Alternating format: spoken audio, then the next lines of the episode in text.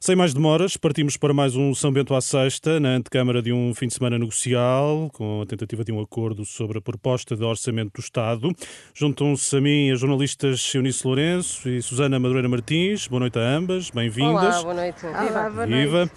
Lançamos o olhar sobre a semana política com o Orçamento do Estado para 2022, ou a proposta de orçamento no centro das atenções. Susana, eh, estás a acompanhar a Comissão Política do Partido Socialista. Transpira algo cá para fora, já que a análise da situação política é um dos temas do encontro? Há preocupação com eventuais eleições antecipadas? Há, preocupação por parte do Primeiro-Ministro e Secretário-Geral do Partido Socialista, que veio aqui a esta reunião da Comissão Política, um dos órgãos, um dos principais órgãos de direção do partido, e fazer um manancial de anúncios em mais uma ronda de promessas à pressa para os partidos da esquerda, Nomeadamente, uma das uh, promessas é uh, o aumento do salário mínimo nacional uh, para os 850 euros em, 2000, até, em 2025, ou seja, já fora da atual legislatura, que vai até 2023, se tudo decorrer normalmente. E também já transpirou uh, para os jornalistas que uh, António Costa promete um aumento extra uh, das pensões, é uma das reivindicações, por exemplo, do Partido Comunista Português. Os, a reunião vai continuar com o Primeiro-Ministro já fez saber que irá fazer uma declaração e falar com os jornalistas no final da, desta reunião com os uh, dirigentes uh, nacionais. Não é muito normal que António Costa faça, faça isso. É, às vezes fala com os jornalistas já fora da sede nacional do partido, mas hoje faz questão de falar eh, dentro do, do, edifício e prestar essas declarações aos jornalistas no final dessa, desta Comissão eh, Política Nacional. Estamos a poucas horas de novas eh, reuniões com a esquerda. Eunice Lourenço, escutamos a Susana Martins com algumas medidas anunciadas por António Costa na reunião da Comissão Política. Na quinta-feira, três diplomas aprovados na área da saúde, do trabalho, da cultura. Um, parece que o governo está a ceder demasiado ou não? Parece-me que o governo está a ceder cada vez mais. Uh, ou seja, uh, há uma semana eu uh, não estava tão convencida de que poderíamos ainda chegar a um acordo porque achava que o governo não ia ceder tanto. Contudo, acho que a crise dos combustíveis faz com que uh, o PS receie uh, e mais ir para eleições e a crise agudizou-se na última semana e hoje percebemos que não houve sequer um acordo a nível europeu para medidas que combatam esta crise e, portanto, a perspectiva de ir para eleições com uma crise energética em curso eh, pode fazer com que o governo vá cedendo cada vez mais numa tentativa de chegar a um acordo, sobretudo com o PCP. Susana, hum, à entrada para a reunião da Comissão Política, António Costa pediu desculpa às confederações patronais. Hum, todo este, toda esta polémica em torno hum, desta decisão dos patrões está também a condicionar a atuação do governo? Sim, quer dizer, eu, eu foi uma surpresa absoluta esta declaração de António Costa à chegada aqui à Comissão Política do, do PS. De facto, ninguém esperava que António Costa pedisse desculpa aos patrões depois de, de forma inédita, terem anunciado o abandono da concertação social e António Costa vem aqui pedir desculpa pela apresentação e aprovação de medidas em Conselho de Ministros que não tiveram anúncio e apresentação na concertação social. Quer dizer, eu, eu há aqui algum. Passámos a ter um primeiro-ministro muito humilde. Muito humilde, não é nada o género de António Costa e provavelmente poderá é fruto, achas que é fruto um do contexto? furioso com o seu próprio elenco uh, de ministros que ontem estiveram sozinhos uh, na reunião uh, de quinta-feira a aprovar documentos e decretos muito importantes e ligado, que, correm em paralelo com a discussão do orçamento do Estado. E, portanto, há aqui, eu julgo que isto foi quase que um ato de desespero, de espero que me compreendam. De, mas, quer dizer, mas por outro lado temos a minha humildade. Por outro lado, temos o presidente da CIPA a dizer que afinal não abandonaram, só suspenderam. Portanto, não... eu acho que está tudo com mais é uma espiral, receio de romper. É uma espiral de. Um, estão, estão com receio de, de um risco de ingovernabilidade?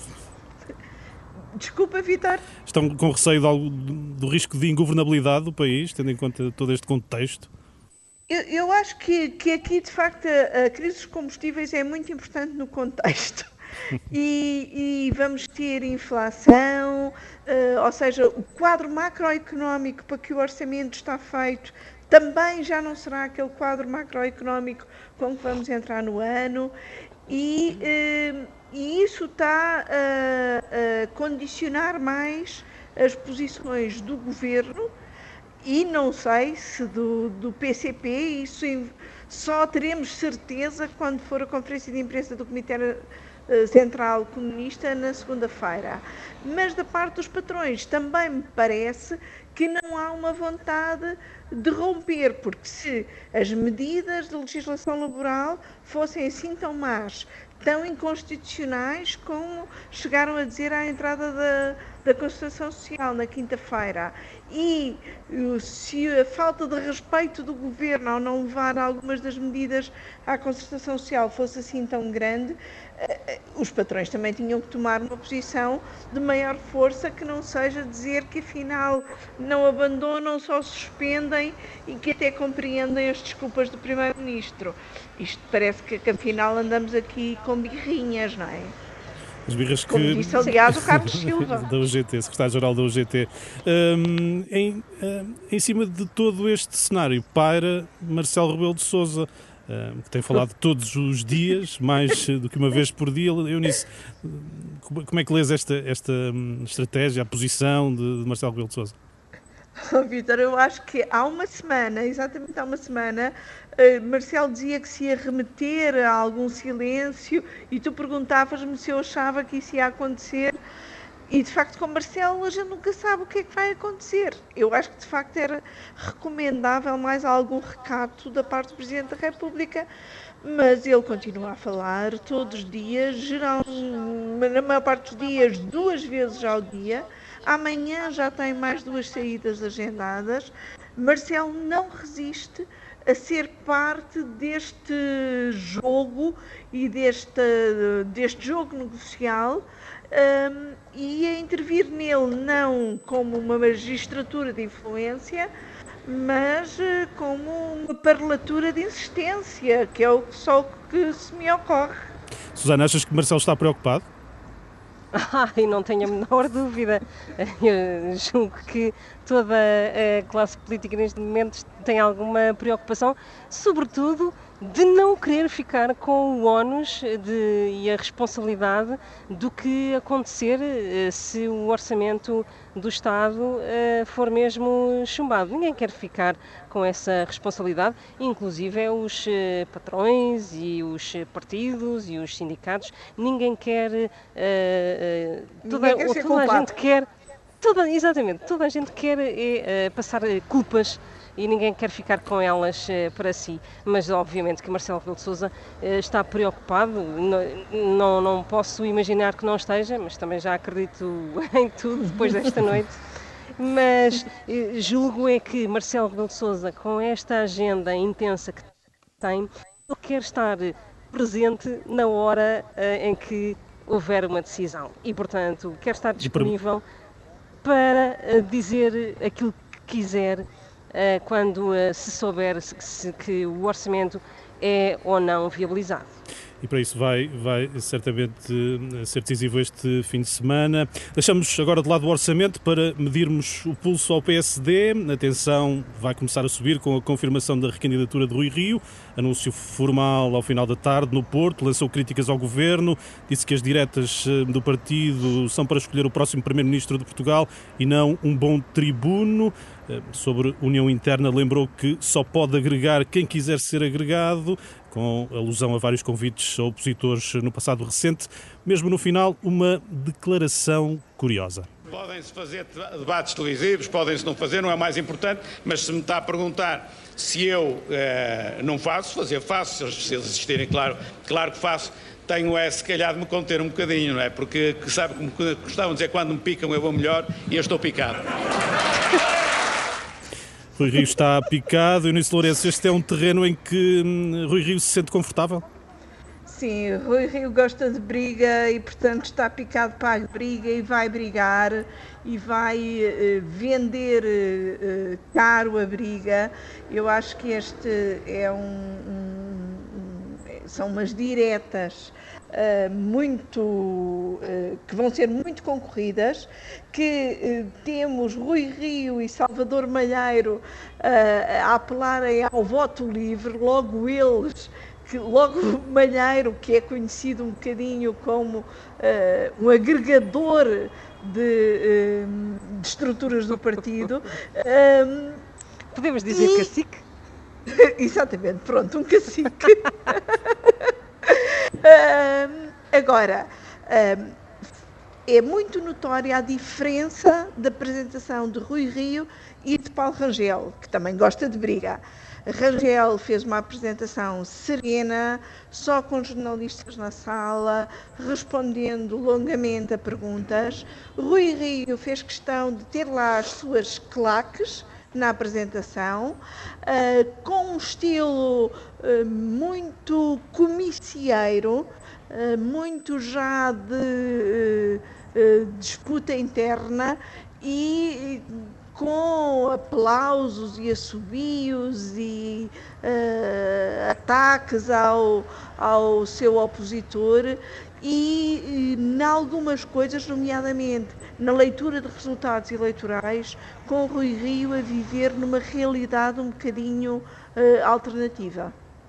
Uh, Susana, uh, Paulo Rangel esteve esta semana na TVI numa entrevista em que parece ter querido afastar a sombra de um, Pedro Passos Coelho, embora tenha referido que fala com o ex-primeiro-ministro com regularidade. Hum, o apoio de Passos não é importante para Rangel?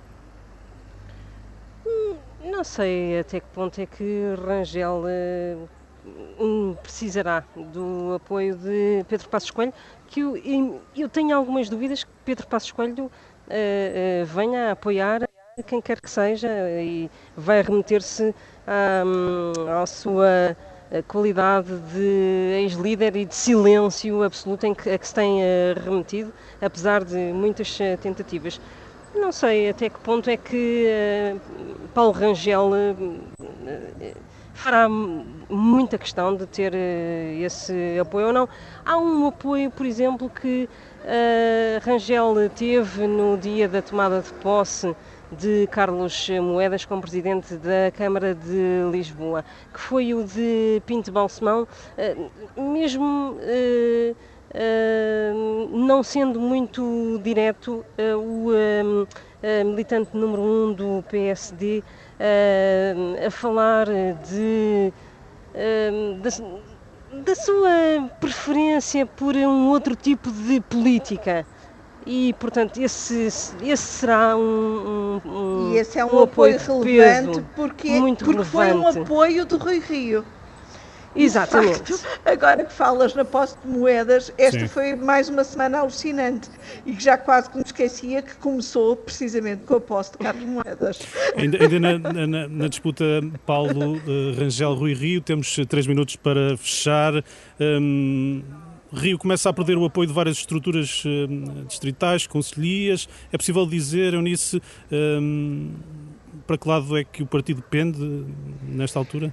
Já? A, a, julgarmos pelas estruturas, o partido está a pender para uh, Paulo Rangel. E terá sido por perceber isso e por isso lhe ter sido dito por várias estruturas de uma forma muito direta que o Rui Rio tentou adiar a, a decisão sobre a marcação das diretas. Como isso foi encarado pelos dirigentes presentes no Conselho Nacional como uma tentativa de golpe, Rui Rio perdeu o Conselho uh, Nacional e uh, uh, Salvador Malheiro, o seu diretor de campanha, passou a fazer um discurso de apelo ao voto livre, que é um contrassenso vindo de, de alguém que, como a Susana já aqui disse, é conhecido como um cacique interno do, do PSD. Portanto, o, o, apelo de Rui Rio e dos seus apoiantes ao voto livre dos militantes soa um bocadinho a, a desespero ou a tentativa de dar a volta à, àquilo que já é o voto indicativo das estruturas. Portanto, aquela ideia disto Vamos é uma eleição dos militantes e não das chefias. É Vamos ver se entre o voto livre e as estruturas o que é que tem mais peso. Vamos eh, ter que aguardar. As eleições diretas eh, no PSD eh, estão marcadas para 4 hum, de dezembro. O nosso tempo está mesmo, mesmo a terminar. Agradeço Eunice Lourenço, Susana Madureira Martins por esta participação em mais um São Bento. Até para a semana. Até para a semana, Susana, muito obrigado. Fica por aqui o São Bento. À sexta vai estar disponível no site da Renascença em rr.sapo.pt.